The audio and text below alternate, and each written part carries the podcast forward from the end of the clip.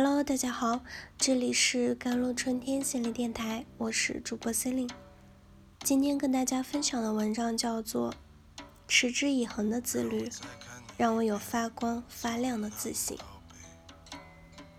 前几天有位女读者告诉我，她原先以为早起很痛苦，现在却觉得早起真痛快。她的 before 版是。如果晚上睡觉有早上那么困，而早上起床有晚上那么精神就好了。每次睡到闹钟响几次都起不来，他觉得早起约等于自律。后来他无意中看到我写的早起文，觉得字里行间完全没有压抑天性和苦大仇深，相反还透着喜悦和蓬勃。他居然被我说的对早起想要跃跃欲试。他试着打开早睡早起半小时的试用装后，迎来了自己的 after 版，比原先早起了三十到四十分钟。醒来后先伸展身体，再练习听力，感觉一整天都身体轻盈，脑袋清醒。虽然正值冬季。但他觉得，就像我文中所说的那样，早起像夏至拉长了白天，感觉像白捡了好多时光。多少人像这位女读者一样，刚开始旁观别人自律时，觉得自律好痛苦啊。等自己跨过为难情绪去体验后，才发现自律真痛快。曾有朋友问过我。为什么你选择过一种自律的生自律的生活？相对自律更符合我的实际情况。我先认真思考为什么朋友会问我这个问题，大概是因为在他心里有个自律很苦的刻板印象。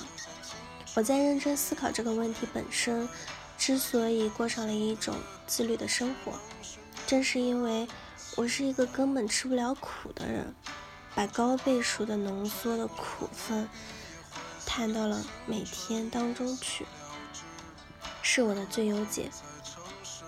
吃不了熬夜的苦，于是选择早起；吃不了生病的苦，所以饮食清淡；吃不了节食的苦，所以经常锻炼；吃不了无趣的苦，所以喜欢看书。我的亲身感受与心理学家的研究结论大致吻合。自律的前期是兴奋的，中期是痛苦的，后期是享受的。我越长大越发现，喊苦喊累的并不是自律的人，反而是管不住自己的人。平时我听到最多的的自责声音，来自于那些总是喊着要减肥，却管不住嘴也迈不开腿的人。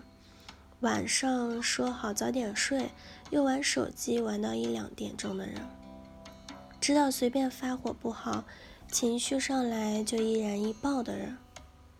王小波王小波说过，生气是对自己无能的愤怒。我理解这里的无能，不是没能做出什么惊天动地的大事业，而是连自己都管不住的无力和挫败。我很佩服只减了一次肥就瘦到至今的人，比如古同学。以前他因为七十多公斤的体重感到自卑，高考完的那个假期，给自己定下规矩，每隔一天就去长跑四十五分钟以上，每顿晚饭吃米饭，只吃原先的一半儿，过午不食除了坚果和水果之外的零食。此后，他稳定在五十来公斤，陪他度过了在上海的大学光阴，在伦敦的读研时光，在四大的打拼岁月。最近一次碰面，他说依然每周运动三四次，不喝含糖的饮料，很少吃淀粉。当我问他十二年如一日的管住嘴、迈开腿是种怎样的体验时，他回答。如果放任自己的懒和馋，那么注定活在自卑与自责当中。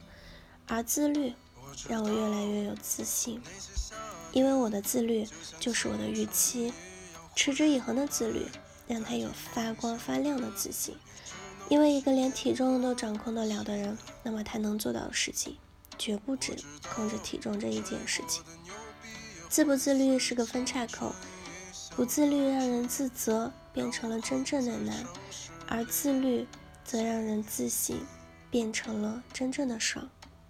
拿跑步来说，我边跑步边听歌，音乐的鼓点和着地的脚步重合，不知不觉地跑了几公里。变跑为走的瞬间，跑步时心脏的收缩感、喉咙的火辣感被豁然开朗，浑身轻盈的舒爽，取而代之。拿饮食来说，长痘让我吃的清淡，远离发物，少糖少辣。刚开始我也觉得不好吃，可是我从理性的不能吃变成感性的不爱吃。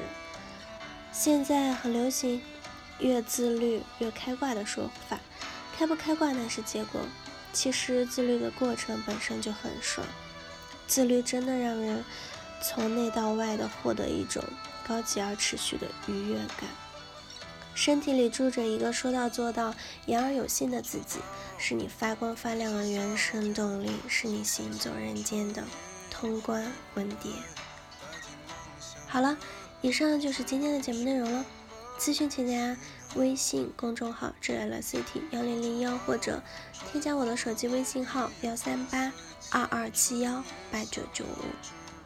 我是 Cindy，我们下期节目再见。